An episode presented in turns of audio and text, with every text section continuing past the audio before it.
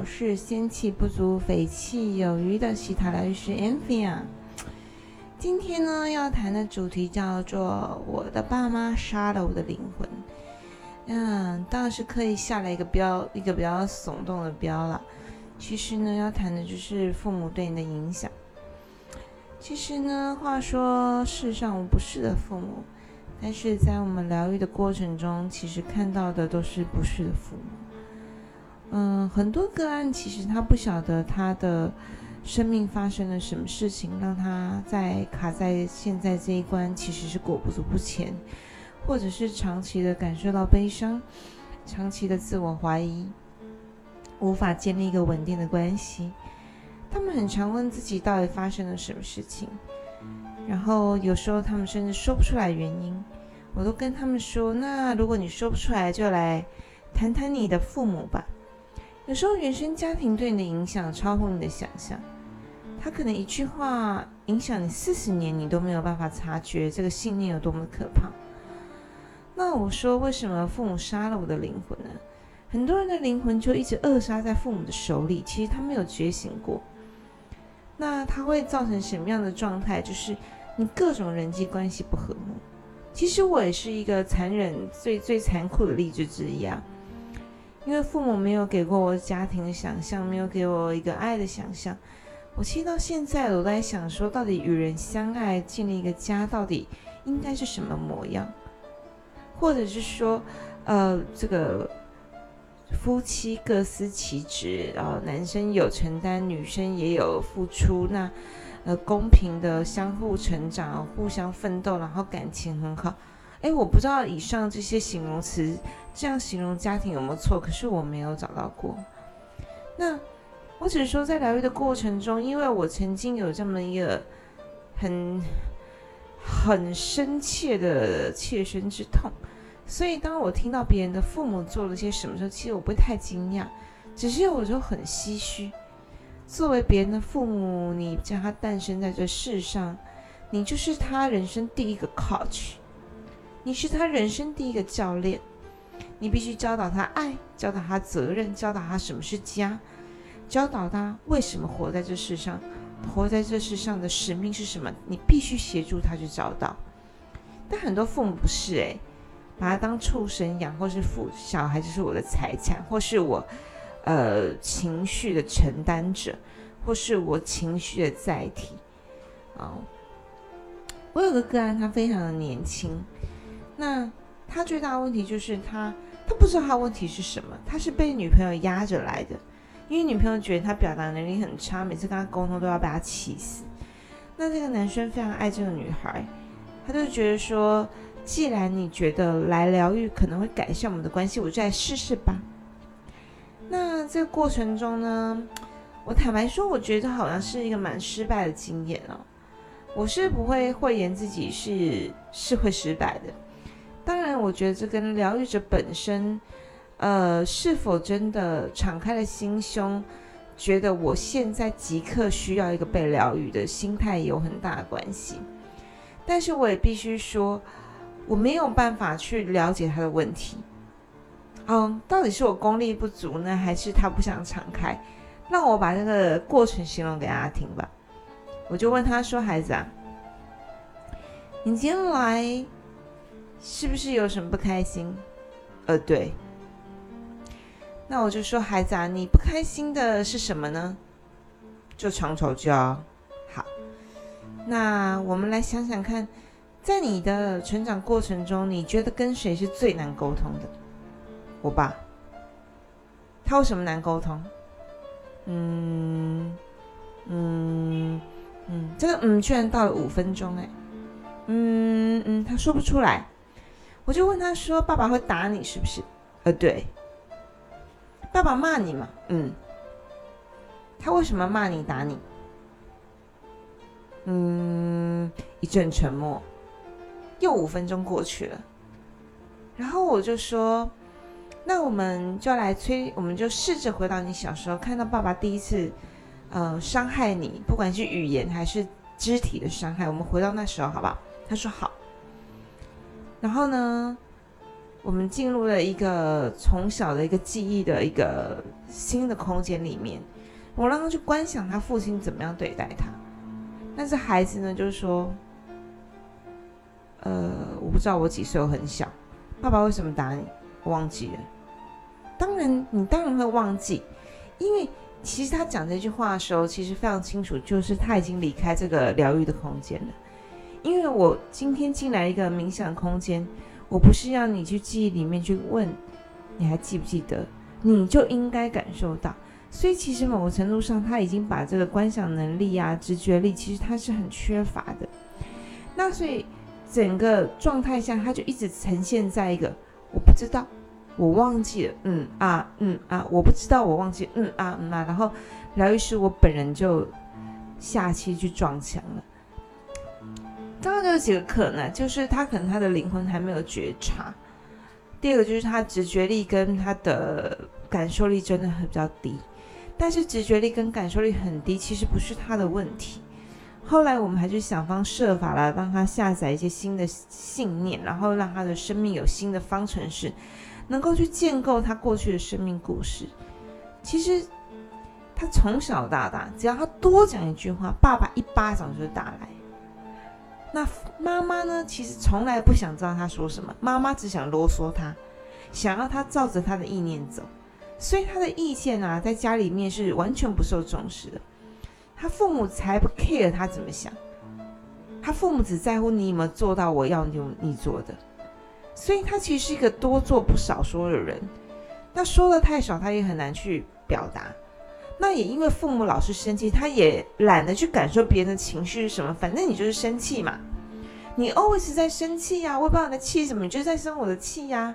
没有一句话可以好好讲啊。呃，我帮他翻译，大概是这个意思。所以他在人际关系中也常讲，不管是跟朋友相处，其实他是个很容易被朋友误会的人。然后在工作场合，虽然他话很少，但他人缘其实真的是算不上好，几乎没有什么很 close 的朋友。他自己觉得自己很成熟，哦，是因为我想他的成熟定义是来自于他很多事情做到父母期待的了，比如说不喝酒不打架这种很基本的。但这他其实没有办法让自己的灵魂真正成熟，因为他对成熟定义就是这么的表面。那跟女朋友也是哦，他很常跟女朋友吵架，因为他各种对爱的不信任感、不安全感。不安全感、不信任感，都是来自于他原生家庭给他的信念，所以他其实觉得自己不值得被爱，所以他必须抓紧这个人。我不知道你爱不爱我，所以我知道抓紧你，然后一直用情感勒索你，你就是不爱我，我就知道你不爱我啊！其实他吵架的方式都很都很无聊，也很幼稚。他说来说去就是跟他女朋友说你都不爱我，因为他也没有别的词汇了。那这个孩子其实很可惜的。第一个就是我，当然我我必须说他的时间可能还没到，还没到他完全可以来接受疗愈的状态，因为他的灵魂其实还没有觉察。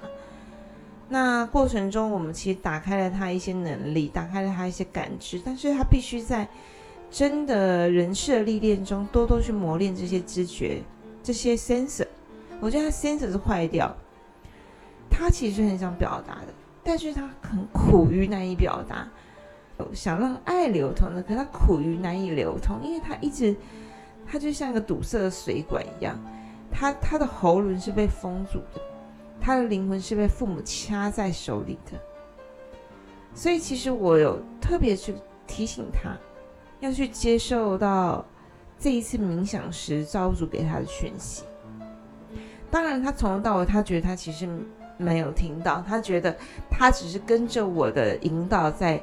呃，幻想这样的空间，其实这也足够了。就说有些 sensor 它其实真的比较迟钝。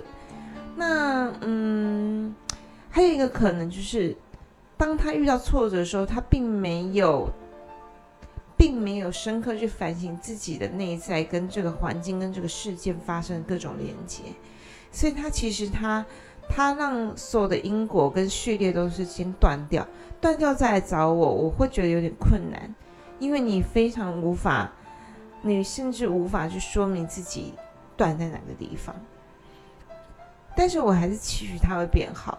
因为至少在这次疗愈里面，呃，我不管他是不是已经离开了冥想空间，至少我想，呃，神给他的讯息、造主给他讯息、宇宙给他讯息都是很强烈的，就是他必须要清楚去表达自己，清楚的、有自信的去表达他自己，并且他必须相信自己的意见是值得被尊重的。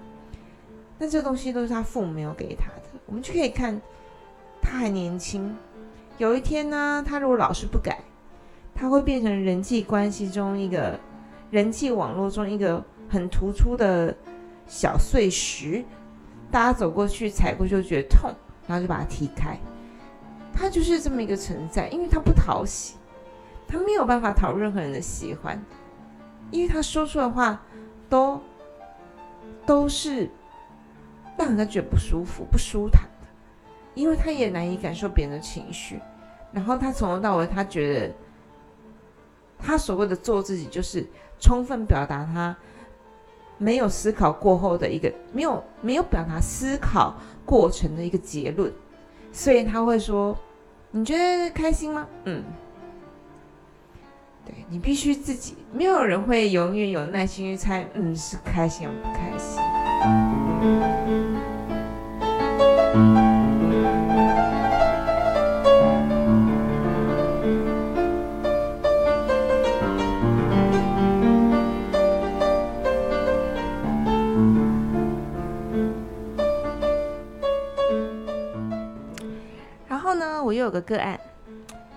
特别。其实他就是一个呃物质上不是很，不是有什么太大的太大的缺乏感的人。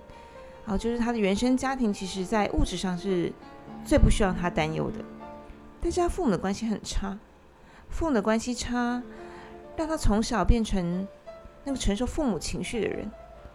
因为父母把他当做自己的财产，那妈妈会对他哭诉。妈妈会对他一直不停的哭诉。当父亲有什么让妈妈不开心，妈妈就把他当做一个哭诉的对象。即便他在很小很小的时候，他就承载非常多的负能量。那他也不是唯一的一个，我还有一个很优秀的朋友，一个女孩子，啊，从小就是呃人生胜利组。我说在考试这条路上，她没有考过不是第一志愿的学校。这么一个优秀的女生，却对于自己的求职是很迷惘的。但他主要的迷惘不是因为他不知道能力太好，不知道做什么。他的迷惘居然是他觉得自己能力是不够的，他没有自信，而且他其实最大想法就是我可不可以躲在壳里，我不要出来，你不要拖我出来，我就想躲在壳里。但这个躲在壳里的信念爆发的时候，他已经三十来岁了，所以他的爸爸不懂他发生了什么事情。明明好好的这么优秀一个小孩，为什么突然就爆发了我无法出社会、无法出家门这个问题呢？所以。有时候猛烈来袭的，猛烈来袭是长期压抑的那种不被肯定跟不被爱。那这两位朋友其实他们都有察觉到自己的问题是什么，不管他有没有对我说出口，我都能知道他们的伤害就是鞭笞着他们的内心，让他们一次一次的在夜里否定自己。不管他白天的成就有多好，不管他能力有多强，他都会想要把这件事情压抑下来。他不相信自己做得到，或不相信自己是个很强的人，那这也是一个很可怕。就说他们两个都是一个母亲情绪的发泄者，妈妈会哭着说：“我怎么有你这种孩子？”或哭着说：“你知道你爸爸做了什么吗？”或是哭着跟他讲说：“你为什么不能为我想想？”或是哭着对他讲说：“我怎么有你？我怎么会生你这么不贴心的人？你怎么可以不懂我？”嗯。所以说到这里哦，孩子怎么会懂父母呢？怎么会理所当然那么想呢？就说他们在幼小的年岁里面，就承受了母亲各种情绪化、歇斯底里的情感勒索。那他们两个某个程度上都有一块非常压抑的状态，谈到某一些话题，他们会变成一个失语症。他不知道怎么表达他内心的苦。当他们无法表达的时候，其实我在当下，当我拉着他们的手进入他的冥想空间的当下，他们非常的压抑，但是我却非常的伤心。我在两次、三次疗愈里面，我都是我一个人在旁边流泪，结果我的疗愈者都很冷静，这样他的灵魂在哭，可是他已经哭不出来了。那这是一个极大的悲痛，就是他面对一个应该要爱他的人。但他想到他都是充满压抑的悲痛，而这个悲痛他甚至说不出口。即便他到了一个这么安全的空间，这么一个光和爱的空间里面，他都无法说出来，却让疗愈师非常的心痛。疗愈师，我在那个磁场的共振中，我只有感受到无边无际的悲伤。我不晓得有多少的父母有这样的自觉，你的每一字每一句都是这样子的。在欺压你孩子的灵魂，不管你想要他变成什么，我相信里面有个父母是期待孩子长大背负这个沉痛的伤痛，然后走到最终的。当然，有些人他的察觉力很好，他可以知道自己的问题之后，他要想办法改变。但很多人察觉问题，他也无无法改变。在疗愈当下，我们其实看到了他们都能够诉说自己的问题，但是他们其实无力改变。你要他们谈原谅。我目前没有谈到一个能原谅的人。哦，虽然我的老师告诉我说，你必须说服他们去原谅他的父母，你要说服他们去原谅，你要想方设法说服。我的老师真的太有爱了，他可以花两三个小时说服一个恨爸妈的人去原谅父母。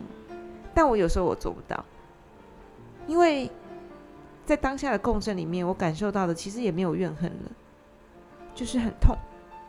我不晓得，我不晓得这些个案有没有有一天听到他们决定说：“好吧，我们来原谅吧。”你知道这种东西很奇怪哦。原谅不是嘴巴说，原谅其实不是嘴巴说，你要打从心里去接受他曾经给你的伤害，并且并且原谅他。你在同理心大爆发跟同情心大爆发的情况下，站重新站到母亲的角度去原谅他，我觉得这好难，这需要点时间啦。我会把这个呃，把这个解决方法当做一个提议告诉我的个案，但是我不会他当下立刻的去解放这件事情。或许有一定的时间他可以做到。我在疗愈自己的疗愈过程中，我也被老师要求说：“你可不可以原谅你的父亲？”我好像好像说，如果他离开，我就原谅他。我可以原谅，但是你必须离开我的生命。我就相信，我就试着去原谅你曾经对我做的伤害。所以你看，这个痛有多痛呢？另外，我必须说，这些孩子在面对这些伤痛的时候，其实他们有时候没有办法叙述非常清楚，非常非常的清楚。他们你要去描述，你要去描述这样的过程，描述这样的痛苦，他们都是以叹气、叹气来替代的。当我们不知如何祷告，圣灵用叹息为我们祷告。约莫就是这样吧，就是在那个空间里面，我们信的灵还是会发出叹息声，所以那个伤痛传到我的心里，就是非常非常的压抑。那当然，我也遇到一个孩子，他是他是很快的进入他要处理的问题的核心，就是他是一个家暴被家暴的小孩。这个这个个案，我可能需要再跟他。一次一次的清理，就是那是一个更直接的暴力的阴影。他至今都没有办法好好的与任何人、任何人维持任何关系，友情没有，家人没有，感情爱情没有，这么多年了。因为他每次回想，每次回想，他都觉得自己一个人最安全。我无法。无法忘怀的是，我当他被他疗愈的时候，我是一个经验还比较少的状态。我我的自信完全来自于我的信仰，完全来自于我相信我是神珍贵的器皿，所以我能够坐在当下，在那个东西，在那个空间里面接到神的讯息。我完全相信我接到是神的旨意，所以我坐在当下为他疗愈。但是我我其实没有办法去清楚的帮他归因，但我现在想起来。就是我觉得他清理不可能只有一次，因为我无法忘怀他在我面前哭的瑟瑟发抖的那个样子。如果这是你的父母给你的伤害到这个程度，其实他跟杀了你有什么差别呢？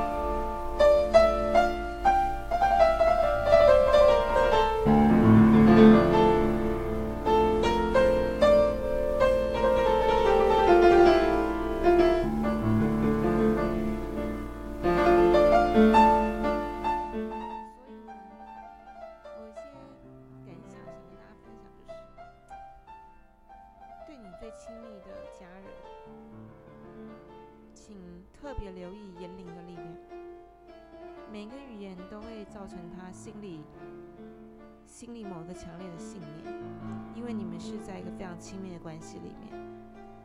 好，第二件事情，我觉得最大感想就是，父母啊，是带你来这世上的人。最理想的状态，他或许你的教练，正向的表列的那种教练。什么是爱呀？什么是责任啊？为什么有家呀？父母是最爱你的。但很多时候，他是。另外一种教练，负面表练的教练，所以希望大家，不管你有没有机会来疗愈，或许你可以联络我。但是自己的觉察是，他可能是你的负面表列的教练，就像我的爸爸，我老说他是我人生最大的反派角色。我觉得这样子的想法很好，诶，就是反正他做什么都是我的反派，我也不用想太多，应该是上帝下来磨练我心智这样。所以我觉得他教导我什么？他教导人不能不负责任。他教导我必须对感情负责任，他教导我的是，我必须对家有承担，但是他是用反面来教我的，好，他用反面来教我，所以必须必须去觉察了。